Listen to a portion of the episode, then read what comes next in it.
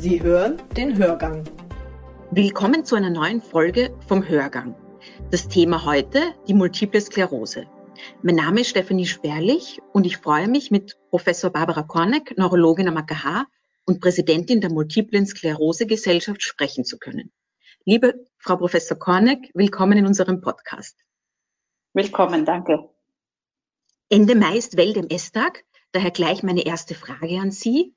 Wie viele Menschen erhalten in Österreich pro Jahr die Diagnose MS?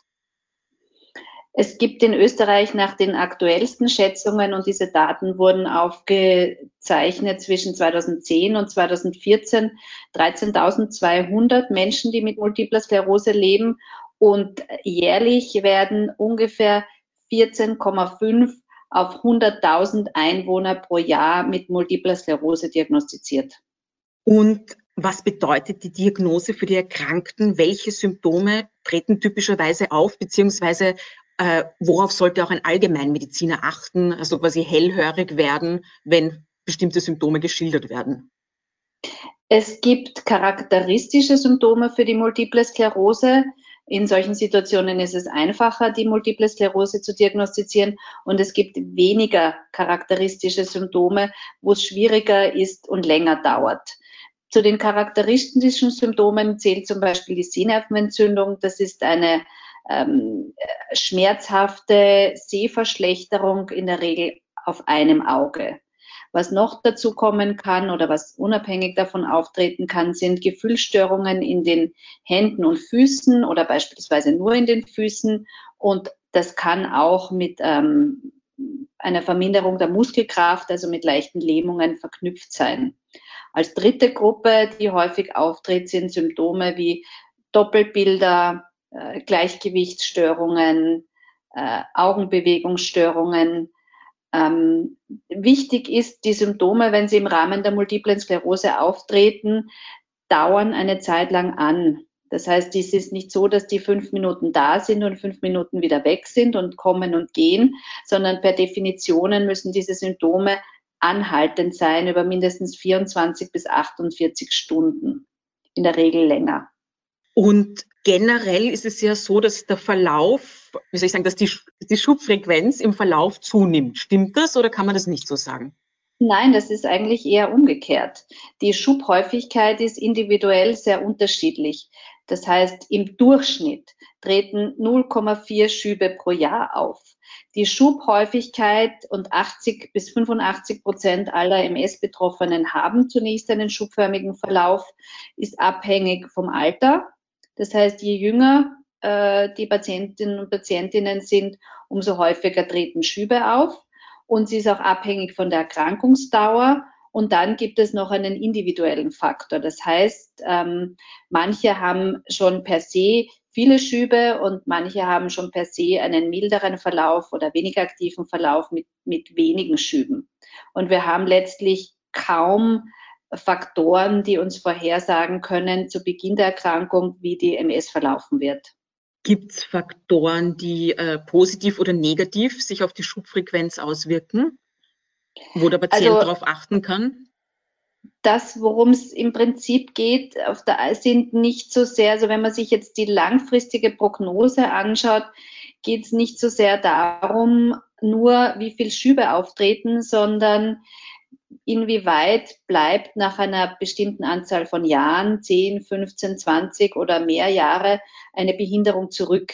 Das ist zwar teilweise von der Schubhäufigkeit abhängig, aber nicht nur früh, viele Schübe in den ersten Erkrankungsjahren sind eher ungünstig zu werten, aber das gilt nur für die Gruppe. Das heißt, es gibt auch Leute, die haben viele Schübe und haben ähm, später wenig Behinderung. Und dann gibt es ja auch solche, die gar keine Schübe haben, wie bei der primär progredienten Multiplen Sklerose. Und es bleibt schon früher eine Behinderung zurück. Das heißt, wir können die Schubfrequenz nicht eins zu eins mit der bleibenden Behinderung ähm, äh, verknüpfen. Und die nächste Frage wäre, die Diagnose MS ist natürlich ein großer Einschnitt im Leben, da es ja um eine chronische Erkrankung geht. Welche Möglichkeiten der Krankheitsbewältigung haben sich bewährt, beziehungsweise mit welchen Informationen können Ärzte den Patientinnen und Patienten auffangen und ermutigen?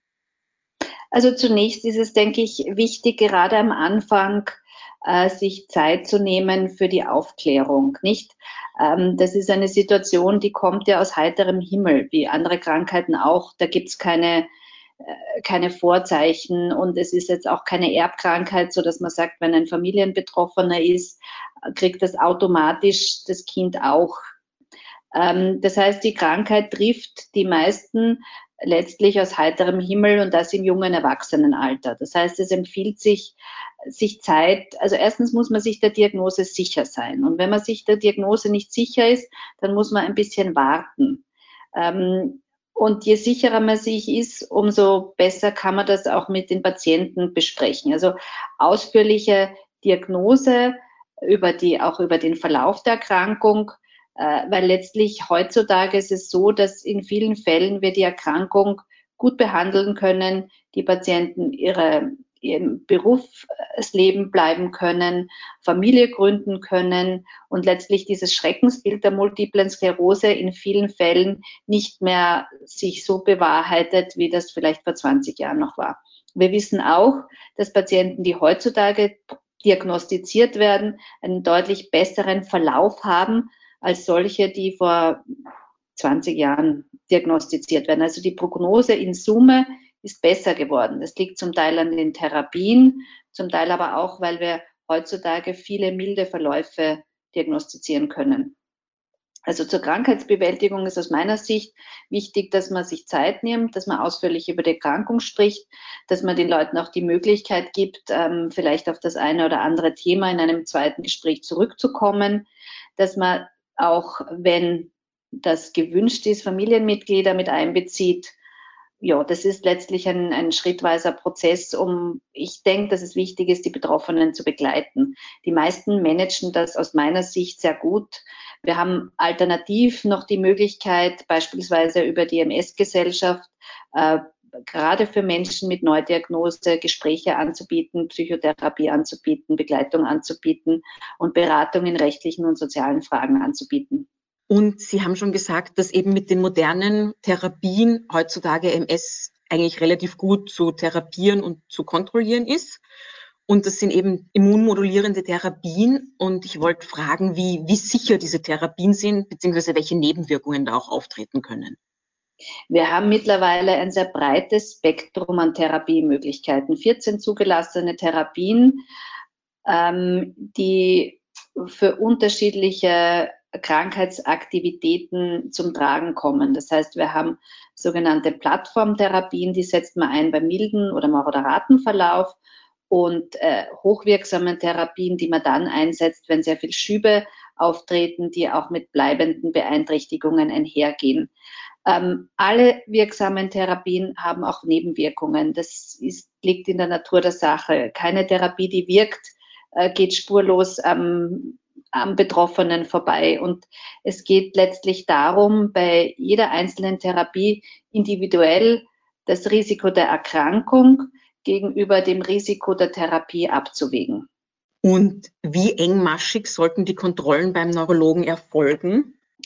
Im ersten Jahr aus meiner Sicht, wenn jemand neu mit einer Therapie beginnt, ist es sinnvoll, Kontrollen alle drei Monate zu machen, beispielsweise, äh, wenn die Patienten und Patientinnen stabil sind und äh, vertraut sind mit ihrer Medikation, alle dann alle sechs Monate. Aber es gibt natürlich Medikamente, wo häufigere, häufigeres Monitoring und auch häufigere Blutkontrollen notwendig sind. Es gibt ähm, eine Therapie, da muss man in den ersten sechs Monaten öfters Blut abnehmen, um die Leberwerte anzuschauen. Es gibt eine andere Therapie, da schaut man besonders auf die weißen Blutkörperchen. Es gibt noch eine Therapie, äh, wo man monatliche Blutkontrollen machen muss. Also die Medikamente unterscheiden sich auch in ihrem Monitoringaufwand. Was die neurologischen Kontrollen anbetrifft, richte ich das so ein, dass ich im ersten Erkrankungsjahr mehr Kontrollen einführe, einfach um vertraut zu werden und um Fragen ähm, schon vorweg zu klären und dann, je nachdem, wie die Krankheitsaktivität ist und wie gut die Betroffenen zurechtkommen, halt dann die Kontrollen ähm, nicht mehr so häufig zu machen, alle, also zweimal im Jahr zum Beispiel. Und ein Symptom, das auch bekannt ist beim S, ist das Fatigue-Syndrom, wo doch einige auch drunter leiden. Ähm, warum ist die Behandlung von dem Symptom so wichtig? Naja, die Fatigue ist insofern ein großes Problem, weil äh, sie nicht sichtbar ist. Wenn man äh, durchgängig durch alle Umfragen an MS-Betroffenen ist die Fatigue das MS-assoziierte Symptom, das am meisten Beeinträchtigung im Alltag mit sich führt. Das heißt, es ist eine motorische Ermüdbarkeit. Das heißt, das Gehen, auch wenn man keine Lähmung hat, ist auf die Dauer anstrengend. Die Ausdauer im Arbeitsprozess ist anstrengend. Überhaupt in die Gänge zu kommen, ist anstrengend. Das ist etwas, das kennen wir auch aus anderen Erkrankungen, ist aber sehr häufig mit der MS assoziiert und ist stark mit, einem, mit einer starken Beeinträchtigung ähm, äh, verknüpft, allerdings von außen schwer zu sehen. Das macht es auch schwer einzuschätzen, in welchem Ausmaß jeder oder jeder jetzt gerade an diesem Fatigue, an dieser Fatigue leidet. Und die Behandlungsmöglichkeiten letztlich auf medikamentöser Ebene sind ähm, eingeschränkt. Das heißt, es geht auch darum, den Alltag entsprechend zu strukturieren, was in manchen Arbeitsbereichen möglich ist und in anderen eher schwierig ist. Die letzte Frage äh, bezüglich der aktuellen Lage und Corona wenn Patienten Sorge haben, dass sie vielleicht äh, leichter oder dass die Gefahr größer ist, dass sie sich an Corona anstecken. Ist das für MS-Patienten, zählen die zu einer Risikogruppe oder nicht?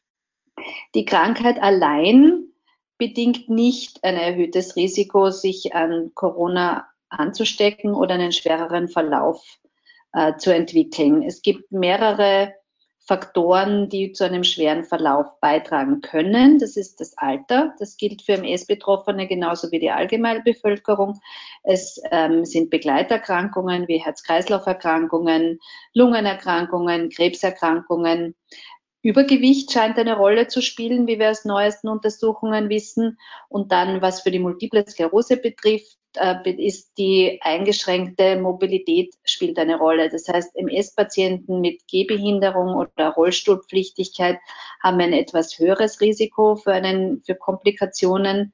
Das gilt aber für andere Erkrankungen auch, nicht nur für das Covid-19-Infektion, als solche, die gut beweglich sind. Und dann spielt die aktuelle Therapie auch eine Rolle.